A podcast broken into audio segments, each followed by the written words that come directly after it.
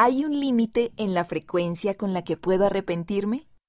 Cuando verdaderamente deseas arrepentirte, puede resultarte frustrante si vuelves a caer, pero gracias a la expiación infinita de Jesucristo, la misericordia y la gracia de Dios son infinitas, y aún puedes arrepentirte y ser digno.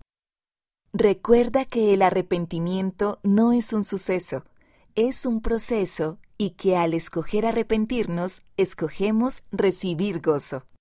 El arrepentimiento siempre está disponible, incluso cuando hayas cometido otra vez el mismo error.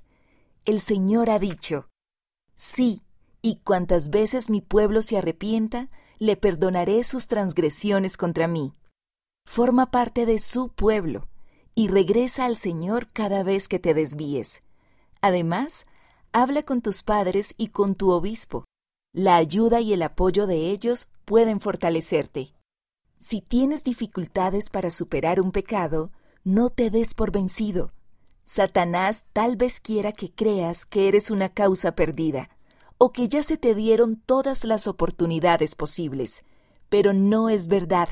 Sigue intentándolo el Señor siempre acepta el arrepentimiento sincero. ¿Y tú qué piensas? Escucho a otras personas hablar de sus experiencias espirituales. ¿Qué puedo hacer si creo que yo no las estoy teniendo? Mándanos tu respuesta y fotografía antes del 15 de octubre de 2022. Es posible que las respuestas se modifiquen para abreviarlas o darles más claridad.